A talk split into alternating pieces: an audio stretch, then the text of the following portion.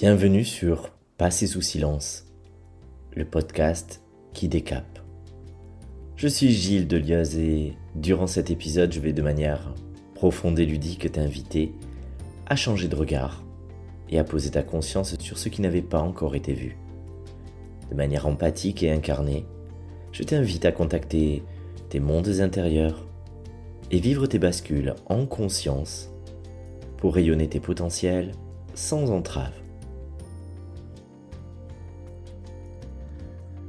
T'es-tu déjà questionné sur le rôle de nos croyances? Ce que nourrissent nos modélisations du monde Nos projections sur autrui Quel est l'impact de notre pensée De nos perceptions? Quelles conséquences ces bouts de nous ont dans notre vie, en dehors de toute influence extérieure? Aujourd'hui, je te raconte l'histoire de Nathan, qui illustre à mon sens parfaitement ces aspects et te permettra, je l'espère, de faire des liens dans tes univers intérieurs pour te vivre toujours plus libre de toute emprise de conditionnement. Cet épisode se nomme Nathan et les Illuminati.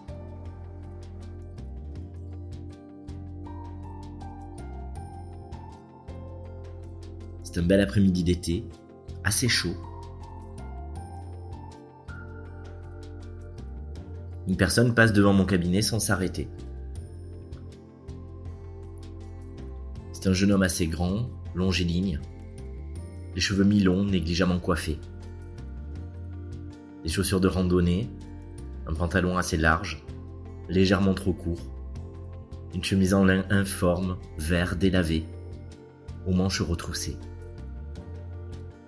Malgré la chaleur, un gilet de grosse laine tricotée repose sur une épaule.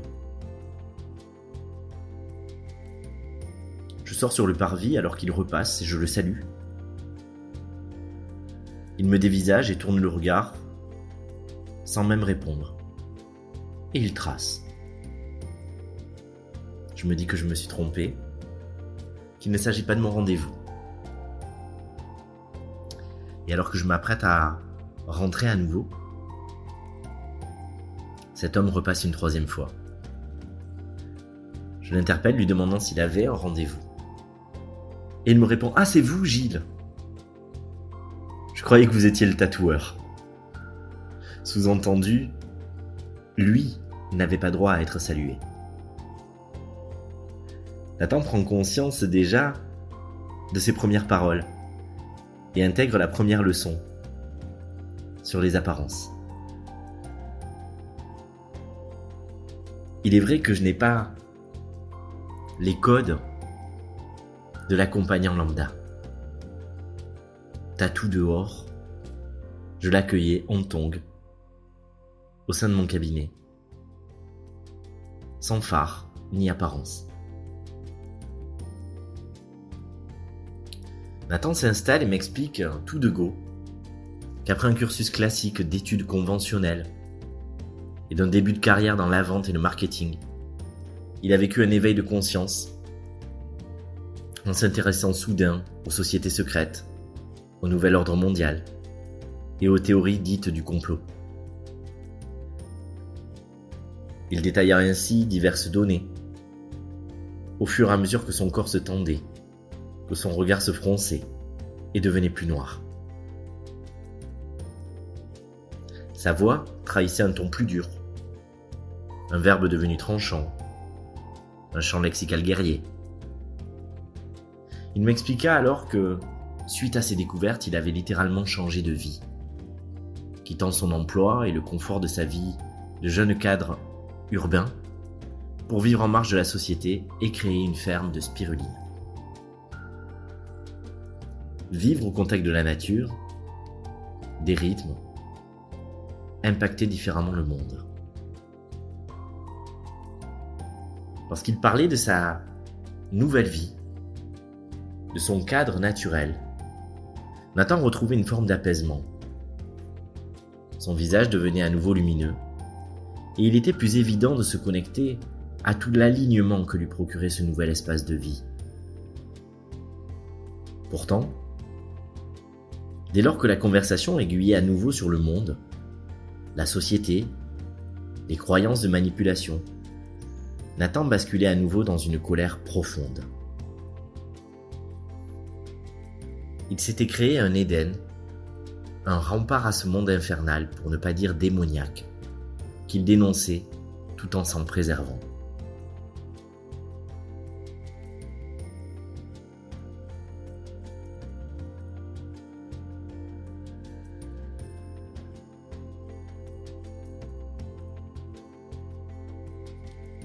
Je demandais alors à Nathan de m'expliquer le sens de ses découvertes, ses prises de conscience. Il partit alors dans un monologue exalté, m'expliquant combien il avait mis à jour, dans sa conscience, le fait que nous étions tous manipulés. Nous étions tous dans une sorte de matrice mis en esclavage par un cercle restreint de personnes qui dirigeaient le monde. Il m'expliqua les théories auxquelles il adhérait, les sources de renseignements, les groupes avec lesquels il avait échangé. Et c'est alors que je lui demandais simplement quel impact avaient eu ces révélations, ces prises de conscience dans sa propre vie? Nathan s'emporta, exprimant avec une forme de véhémence naturelle la violence de ces révélations. Impact sismique sentiment d'injustice, la rébellion qui s'était emparé de lui, alors qu'il prenait conscience que il n'était pas libre.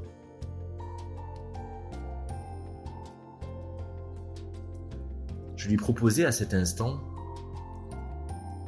d'aller encore un peu plus loin, dans les impacts concrets, les prises de décision, les changements de cap, qu'avait pu distiller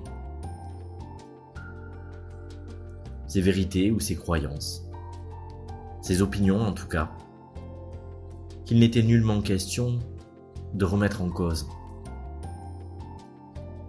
Nathan n'était pas là pour que je lui assène une vérité, mais pour qu'ensemble, dans le respect mutuel de nos modélisations du monde,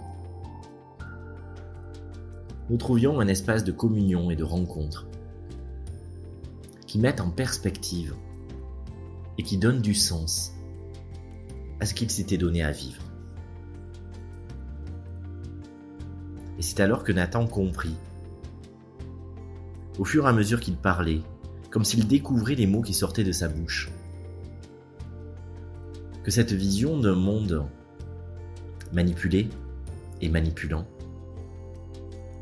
était exactement la donnée qui l'avait amené à se recentrer sur ce qui était réellement important pour lui ce qui faisait réellement sens dans sa vie. C'est ainsi que Nathan prit conscience de combien il avait peut-être fallu nourrir une vision de ces éléments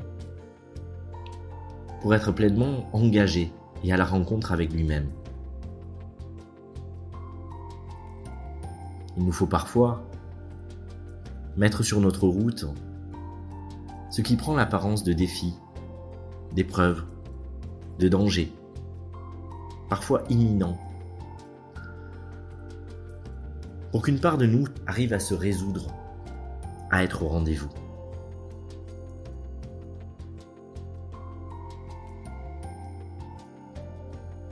C'est exactement ce dont prit conscience Nathan. Peut-être ces Illuminati, ce cercle d'hommes puissants existait-il? Mais cela devenait presque anecdotique. Il n'était plus question de savoir la véracité d'un élément, mais d'en cueillir la justesse, dans une forme d'orchestration parfaite, avec laquelle Nathan, comme nous tous, était au rendez-vous. Je lui demandais encore quel était le sentiment qu'il avait habité. Et il me décrivait combien il avait ressenti l'urgence de se positionner, de ne plus nourrir cette matrice, de proposer une autre vision du monde, de porter d'autres valeurs, de tenter quelque chose. Et c'est ainsi que Nathan fit ce choix, tellement fondateur dans sa vie, de quitter son emploi, de partir vivre en nature, de se reconnecter à ce qui avait toujours vécu en lui et qu'il avait pourtant endormi.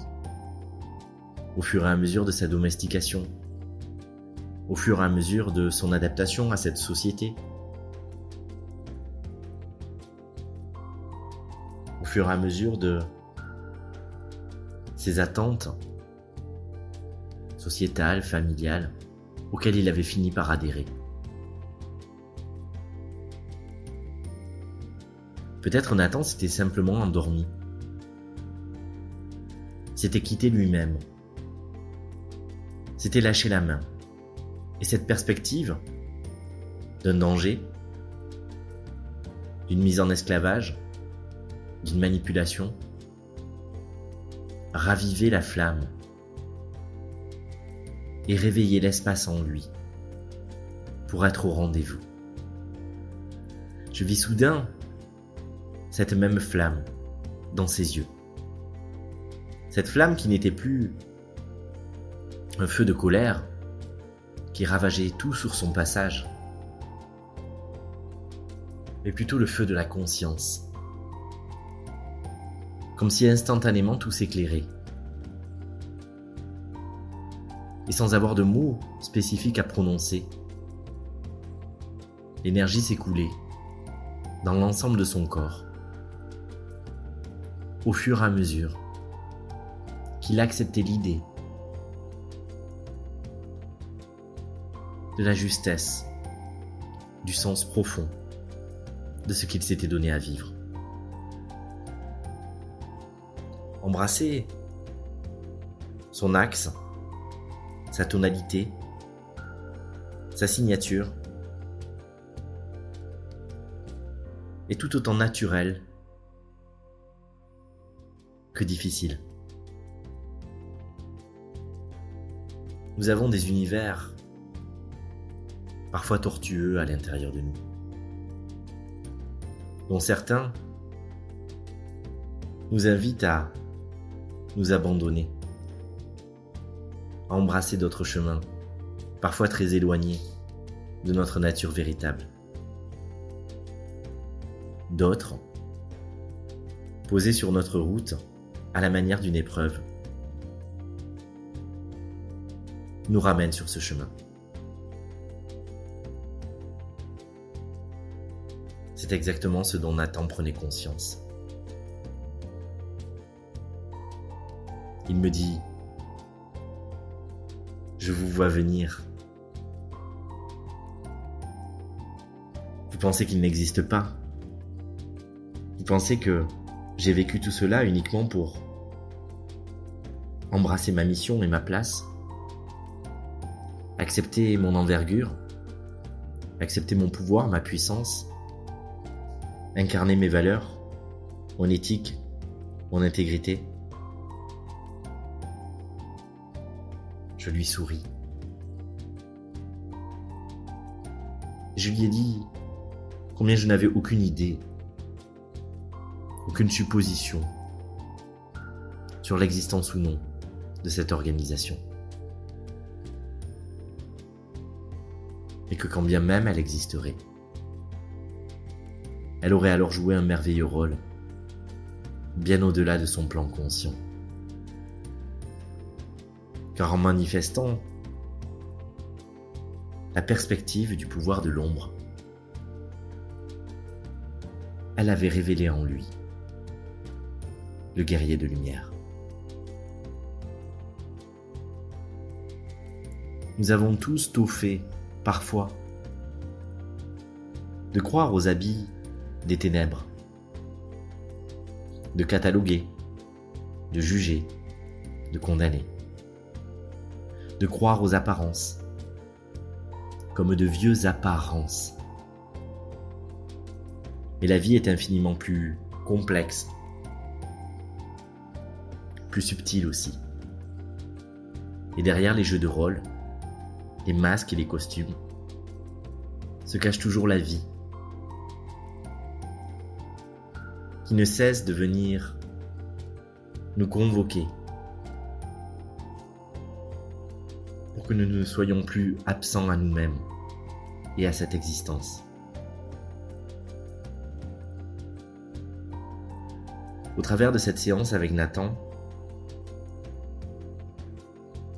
j'intégrais encore un peu plus la justesse sans cesse présente dans chaque événement, y compris les plus inconfortables, voire même les plus souffrants. Il nous fallait parfois résister, longtemps, intensément, pour pouvoir nous résoudre, à nous abandonner et à accueillir. Les fantômes et les démons de ce monde sont comme autant de parts de nous que nous n'avions pas reconnues, contre lesquelles nous nous sommes longtemps battus, avant de pouvoir nous ouvrir à toute leur grandeur. Et dès lors que nous ne nous craignons plus nous-mêmes, que nous n'avons plus peur d'être dangereux, un loup pour l'homme. Nous sommes alors à nouveau libres de nous vivre d'anges heureux. C'est ainsi qu'au travers du récit de Nathan et des Illuminati, je t'invite toi aussi à embrasser toutes ces facettes qui te constituent, à ne plus craindre tes croyances, tes modélisations, mais à chercher avec une certaine curiosité et une forme de jouissance. Ce qu'elle t'amène à découvrir, à déceler sur ce que tu as choisi d'incarner. Rien n'est jamais anodin sur notre chemin. Et tôt ou tard, tout se révèle et prend sens. Nathan parti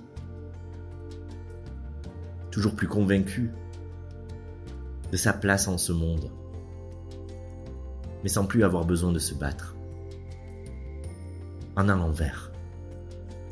Il prit conscience durant cet entretien qu'il avait eu un instinct de vie un peu mou et qu'il avait fallu l'enjeu d'un combat, quelque chose à sauver pour qu'il se mobilise.